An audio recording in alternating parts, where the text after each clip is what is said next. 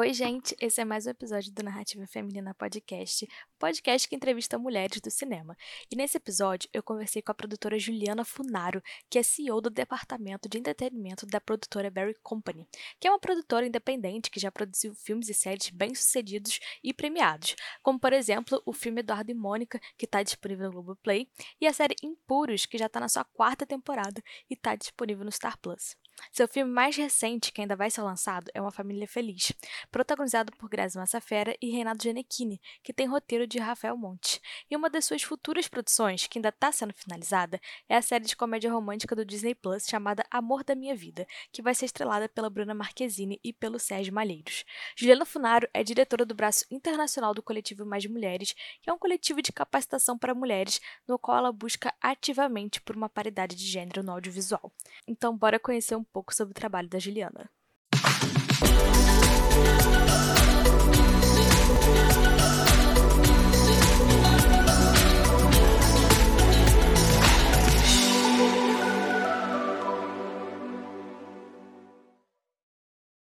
Antes de tudo, Juliana, muito obrigada por fazer parte do podcast. Eu estou muito feliz de receber você aqui. Estou é, muito feliz de receber uma produtora. Você é a primeira produtora que eu entrevisto, então, assim, muito obrigada por participar. Eu que agradeço. Para mim é muito importante ter esse espaço. Acho que como mulher é importante a gente a gente se, se ajudar nesses hum. espaços. Hum. Muito, muito legal, muito obrigada. É, você pode explicar para as pessoas é, que não sabem o que o produtor faz? Qual o papel de um produtor em um projeto audiovisual? Bom, antes de eu começar, mais uma vez eu quero agradecer o convite, agradecer a oportunidade de estar aqui, de poder trocar um pouco é, experiências. E é o seguinte, na verdade, eu sou, aqui na produtora, eu sou produtora e produtora executiva, que são duas coisas muito diferentes, né? Uhum. Então, como produtora, eu tenho uma, uma parte um pouco de governança que a gente faz, que é, é uma curadoria, que é a escolha dos projetos que a gente vai é, produzir, desenvolver, produzir, exibir, comercializar, né? Então, um, um primeiro momento é essa curadoria, e que o produtor está sempre envolvido na escolha dos projetos. Depois, a gente tem o desenvolvimento desse projeto, é, que ele pode vir junto com um documento que a gente chama de pitch doc, que é um documento que a gente vai vender o projeto se eu for vender para parceiros. Então, eu faço um deck, né, uma apresentação, é, e aí, depois que eu. Por que, que eu estou explicando tudo isso? Porque é o produtor quem negocia o projeto. Seja com distribuidor, se a gente for fazer um projeto independente, seja com player, se eu for fazer um projeto é, com Amazon, Netflix, Disney, ou seja lá quem for. É, quando nós, na nossa experiência, todos os projetos, quase todos, acho que 90% ou 100% dos projetos que a gente faz independentes, eles têm coproduções internacionais. Então, o produtor acompanha toda, todo esse trâmite da, do reconhecimento provisório, reconhecimento oficial, né, dessa coprodução internacional. E o produtor normalmente é quem pensa a produtora, a empresa, como um business. Eu faço um, um planejamento para. Eu sempre tenho um planejamento que vai até três, daqui a três anos. Estou sempre três anos na frente. Assim, eu penso, bom, esse ano a gente vai fazer o quê?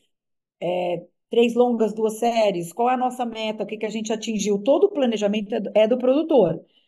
Então, assim, agora eu estou falando, você me perguntou o que o produtor fazia num projeto, eu, eu fui um pouquinho além. Eu, como produtora e sócia da produtora, eu penso em tudo isso.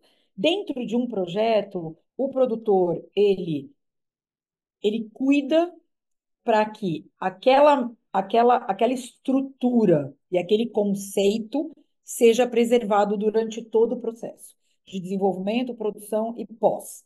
A gente conceitua lá na, na, na curadoria, a gente conceitua o que é aquele projeto, que que, onde ele quer chegar. E é muito fácil você se perder no meio do processo. Então, o produtor, ele, ele é como se fosse um supervisor, ele vai estar acompanhando do comecinho até a finalização para que esse projeto chegue aonde ele tem que chegar. Que a entrega dele seja exatamente o que a gente planejou que fosse entregue. Ou, obviamente, melhorar ou modificar, mas as modificações têm que ser controladas, têm que ser autorizadas. Eu não posso planejar uma coisa e chegar em outra completamente diferente, entendeu? Uhum. Essa é a diferença de produtor e produtor executivo, no caso, né? Exatamente. Esse, esse que acompanha tudo e que está ali para fazer com que o projeto chegue no produto final é o produtor executivo, né? De, de... É, o produtor, o produtor executivo, ele é um, ele é exatamente, mas ele vai fazer a coisa acontecer. Eu, por exemplo, como produtora, eu tenho, vamos dizer, cinco projetos acontecendo simultaneamente na produtora. Eu não tenho como ser produtora executiva de todas eles, todos eles, eu não tenho como estar presencialmente em todos eles. Então, a gente sempre tem um produtor executivo acompanhando cada um deles. E a produção é aquele que está, na verdade, tomando conta de tudo, né? É... E como é que foi sua trajetória? Como é que você chegou até aqui para ser Nossa, produtora? a minha trajetória é tão louca, é verdade. Dá um filme, porque, Jura? porque verdade, juro, é, é, é muito. Eu, eu fui muito às avessas, assim. Normalmente as pessoas fazem cinema, ou rádio e TV, ou alguma coisa parecida. E eu não. Eu fiz direito na USP, eu fiz São Francisco, muito novinha, né, com 17 anos, aí eu me formei muito cedo. Aí fui estudar em Paris, na verdade eu fiz uma, uma especialização em Direito Internacional. Aí saí dessa especialização, é, que eu fiz fora do Brasil, e acabei trabalhando, fui trabalhar no escritório para trabalhar com Direito Internacional. E aí, nesse, em Nova York, eu trabalhava em Nova York quando eu comecei a absorver o departamento de, de entretenimento do escritório. E aí eu comecei a gostar muito do departamento de entretenimento. Aí eu fiz algumas especializações em direito autoral. E aí eu, eu, eu abri uma produtora musical primeiro. Eu venho do mercado fonográfico. Aí eu abri uma produtora de música, porque eu comecei a fazer curadoria para alguns festivais eh, europeus. Então, eu ajudava a escolher artistas brasileiros para grandes festivais europeus. Eu sugeria artista para Montreux, para vários desses, para o Festival de Roterdã. Então, eu fui fazendo parte dessas, desse grupo de curadoria dos festivais.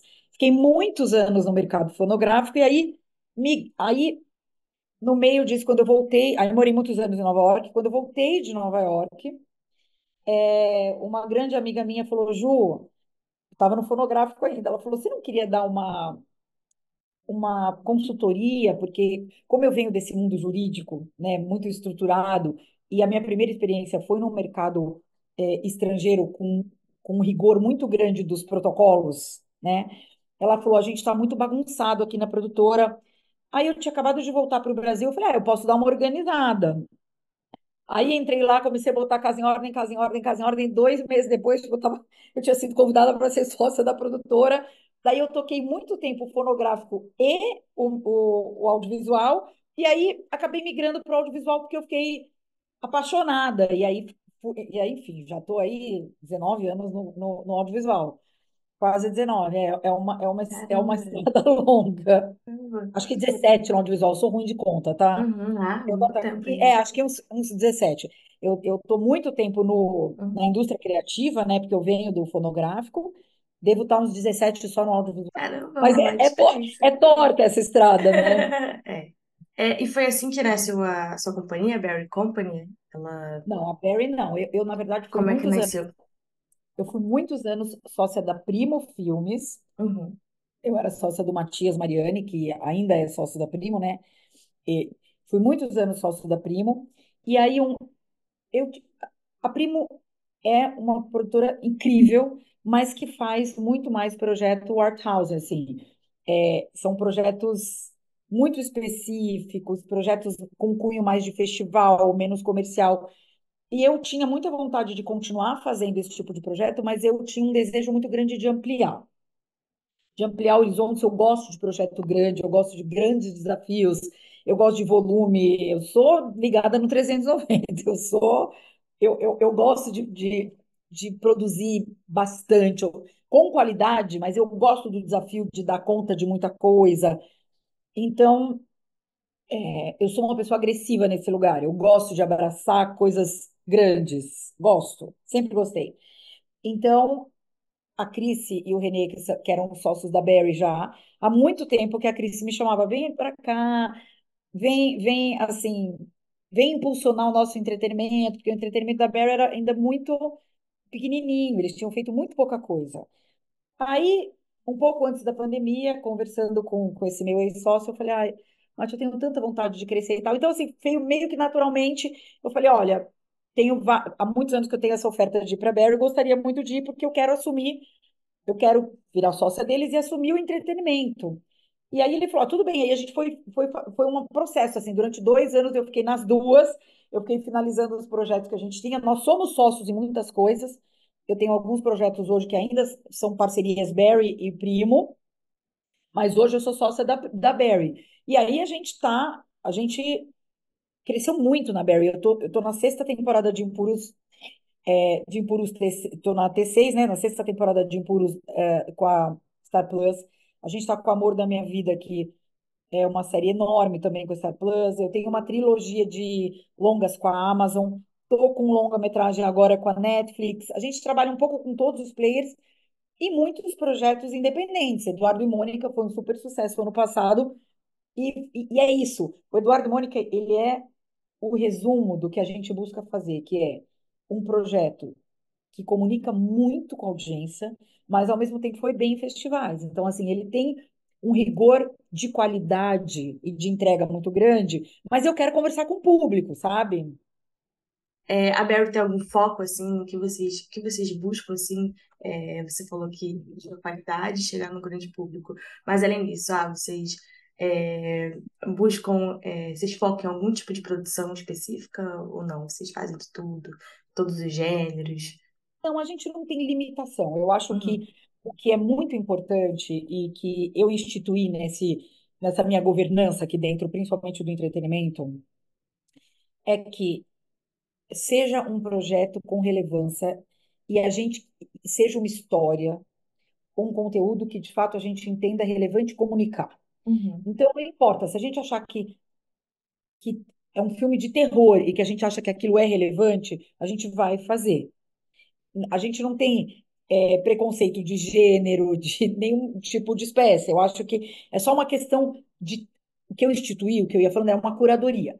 Então, o que esta curadoria ela entende como necessário e relevante a gente produzir, e logicamente a gente tem um line-up é, limitado, não posso fazer 250 projetos por ano, nem é o nosso interesse. Então, assim, a gente tem lá aquela limitação é, a gente vai escolher o que a gente acha que é mais relevante. Então, o que, que a gente busca? Buscamos projetos que tenham, que tenham relevância artística e que a gente entenda que é importante comunicar aquela história para o público, mas que a gente vá atingir um público razoável, pelo menos, sabe? Uhum, entendi. É, você falou de Eduardo e Mônica. É, esse é o projeto que você mais se orgulha? Ou tem algum filme, uma série assim que você tem muito orgulho de ter produzido? Ai, é muito difícil, gente. É quase, é quase como escolher entre um filho e outro. É muito difícil. Não, estou brincando. Claro que tem, tem projetos que a gente se apega mais, que, que, tem, que tem uma identificação uhum. maior ou menor, mas eu, eu acho isso muito difícil. O Amor da Minha Vida, por exemplo, é uma série que é uma série jovem, né? Uma série jovem, e é uma série que eu me identifico num nível, assim, a gente está vendo, está finalizando, eu choro, tem, tem episódio que eu choro, tem, a gente fez, eu, a gente filmou, eu sei o que vai acontecer, mas aquilo me toca num lugar que eu. Então, eu estou adorando ver. Eu não, não saberia te dizer qual é o mais. Eu tenho muitos projetos que, assim, dos quais eu me orgulho. Eu ainda na Primo, eu produzi o Shine Your Eyes, que é o, o, o Cidade Pássaro, que é um projeto que eu amo, que quem dirigiu é, foi o Matias Mariana, meu ex-sócio, que é um projeto incrível, que é ficção, mas é uma ficção baseada num conto nigeriano. A gente fez. Ah, tem muitos projetos dos, dos quais eu mergulho de fato, assim, de uma forma muito, muito uh, forte, assim. É, você falou de Amor da Minha Vida, né? Ainda vai estrear, né? Você pode falar um vai. pouquinho sobre ela, sobre o que se trata? Não? Eu não posso, mas é, é uma comédia. É difícil falar, né? Mas é uma comédia romântica, mas é, ela, é, ela é muito diferente do que a gente tem visto por aí. É uma comédia romântica que foi escrita pelo Matheus Souza. Uhum. tem a direção do meu sócio Renê Sampaio e do Matheus. A Bruna co-dirige, a Bruna Marquezine, que é a protagonista, né? Ela co-dirige alguns episódios. Incrível. É bem legal.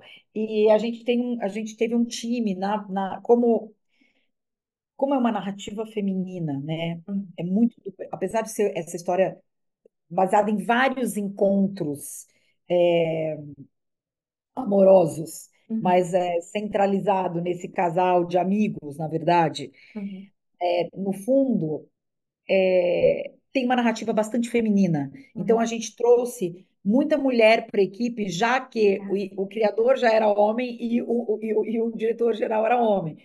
Então, também é uma coisa importante dizer, que isso como produtora a gente cuida muito aqui, é de ter pelo menos 50% de mulheres em todos os nossos projetos, nos cargos de liderança, nos cargos maiores, sabe? Então, aqui a produtora, a minha produtora tem 90% de mulher, entre 80% e 90% de mulher na produtora. Agora, os projetos em si, a gente também escolhe com muito cuidado para que a gente é, não tenha esse desequilíbrio, que é tão comum em tantas áreas, né? não é só no audiovisual. Eu ia perguntar justamente isso, né? Eu ia chegar nessa pergunta. Você, como uma mulher que produz filmes, é, você pensa na importância de incentivar mulheres atrás das câmeras, né, a fazer filmes Nossa também? Senhora, Nossa Senhora. Assim, eu sou diretora do braço internacional do Mais Mulheres, né? Do coletivo Mais Mulheres.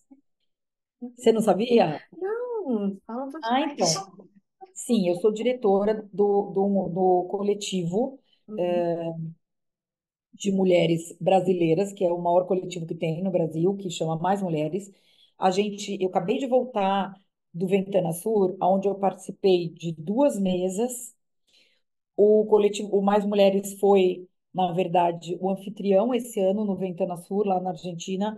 Nós recebemos mulheres de todos os lugares do mundo, mulheres muito importantes. Recebemos Coreia do Sul, eh, Índia, é, Espanha, Inglaterra, assim, a gente teve um número enorme de mulheres de coletivos de todos os lugares do mundo, e todos esses coletivos, eles trabalham para a paridade de gênero, para que tenhamos mais mulheres, LGBT+, toda a diversidade possível e que os, os projetos não tenham só homens encabeçando os cargos é, cargos de liderança mesmo, né? Então, esse coletivo, ele faz um trabalho incrível. A gente faz um trabalho que é de capacitação. A gente já teve mais de, eu não, eu não sei te dizer, mas assim, centenas de cursos. A gente faz curso de capacitação, a gente faz encontros regulares para que essas mulheres possam trocar e, e, e possam ser orientadas. É, tem inúmeras ati- atividades que a gente proporciona através do coletivo para essa capacitação e essa inclusão das mulheres dentro do, do, do nosso mercado. Eu participei também de uma mesa que foi é, o coletivo Sancanto Sancanto é um coletivo é o, é o coletivo francês que até foi, é, acho que é um dos três maiores coletivos do mundo esse, que é o coletivo francês de mulheres. O CNC é a nossa Ancine, é a Ancine local na França, é o CNC. E Uhum. esse coletivo francês, ele tem uma parceria com o CNC, só para você ver que incrível o que, que eles já é, conquistaram, né? E esse coletivo, com essa parceria com o CNC, eles fizeram algumas políticas, dentro das políticas públicas, eles incluíram políticas é, de garantia de paridade de gênero que são incríveis. Por exemplo, quando você tem uma produtora que submete um projeto no CNC para conseguir um incentivo de um milhão. Vou botar um número aqui para a gente fazer cálculo mais fácil. Então, faz conta que essa produtora está solicitando um milhão. Se ela comprova que a produção dela tem pelo menos 50% de mulheres, ela pode ganhar de 10 a 20% a mais. Ela pode ganhar 200 mil a mais porque comprovou que tem paridade de gênero. Fora isso, existe uma regra, uma lei já, que se for comprovado que a produtora não adotou medidas para impedir assédio moral e sexual no set, ela pode ter que devolver todo o dinheiro que ela recebeu. Então, são muitas políticas já implementadas, já implementadas que neste trabalho entre, né, de intersecção entre o coletivo e o CNC, que é um pouco que a gente vem tentando fazer aqui com os órgãos de uma maneira geral, com a Ancine, que é a nossa Agência Nacional de Cinema, com a Secretaria de Cultura, é, a gente vem tentando sensibilizar neste lugar de que é muito importante que eles também se empenhem e se responsabilizem, né? se impliquem, não é responsabilizem, mas que eles se impliquem nessa busca de, de paridade de gênero e de proporcionar esse espaço tão importante que as mulheres merecem ter. Caramba, é, é incrível, assim, eu é, saber, eu imagino que quem estiver ouvindo também vai achar incrível saber que existe essa movimentação, né, em torno do nosso cinema, né, porque a gente aqui fica um pouco às cegas, não sabe tudo que acontece nos bastidores.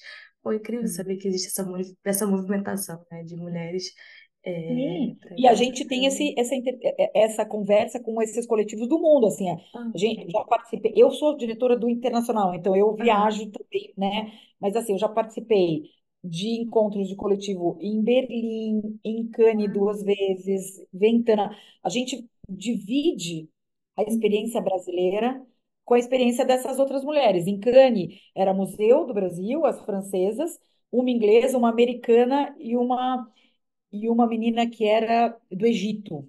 Então, é muito importante, porque no final das contas, a gente enfrenta os mesmos problemas, mesmo nesses países tão desenvolvidos.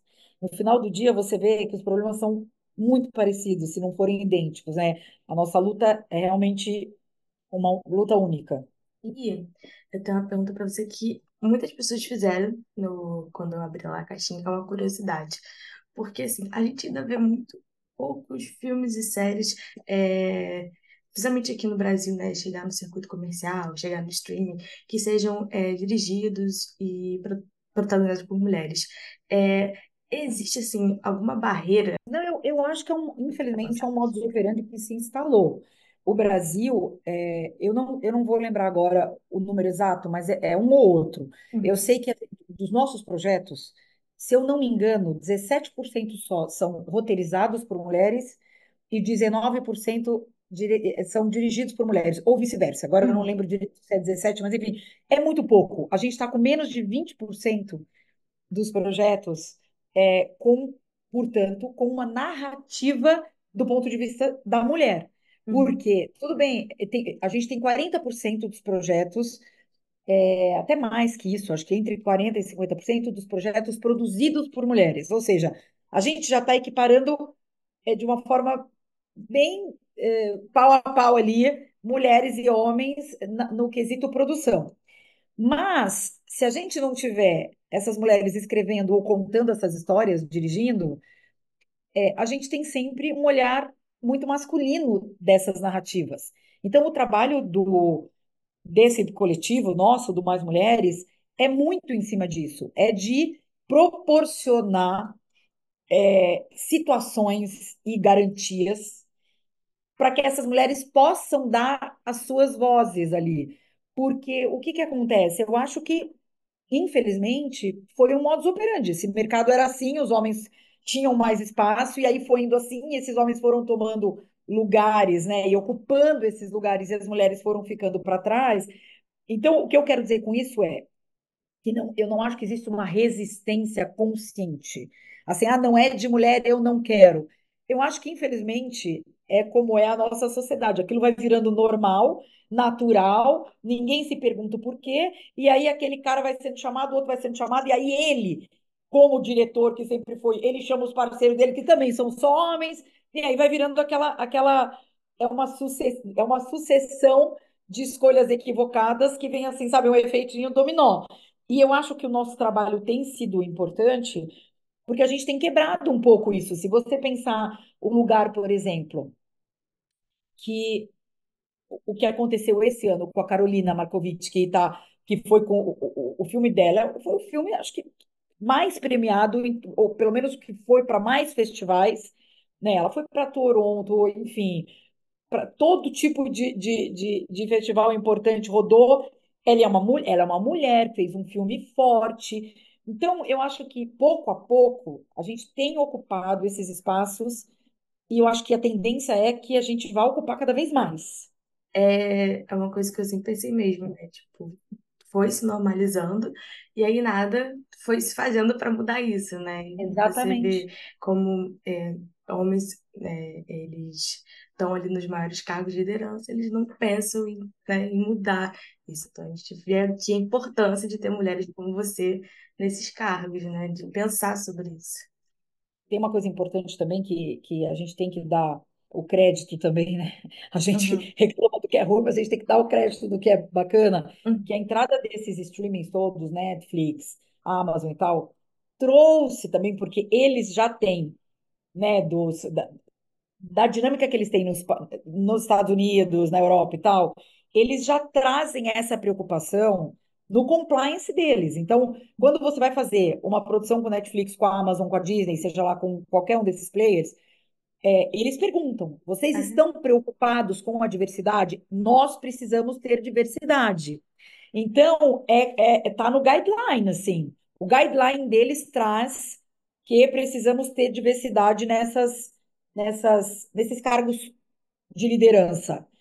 E também, não só em cargos de liderança de produção, mas também do- dos cargos de liderança criativos, né? Então, assim, direção de arte, direção, direção de fotografia, roteiro, porque senão é, o que a gente vai assistir na tela é sempre uma narrativa e uma estética muito masculina. É, muitas das minhas seguidoras, elas têm interesse em fazer cinema. Você tem algum conselho para dar para elas?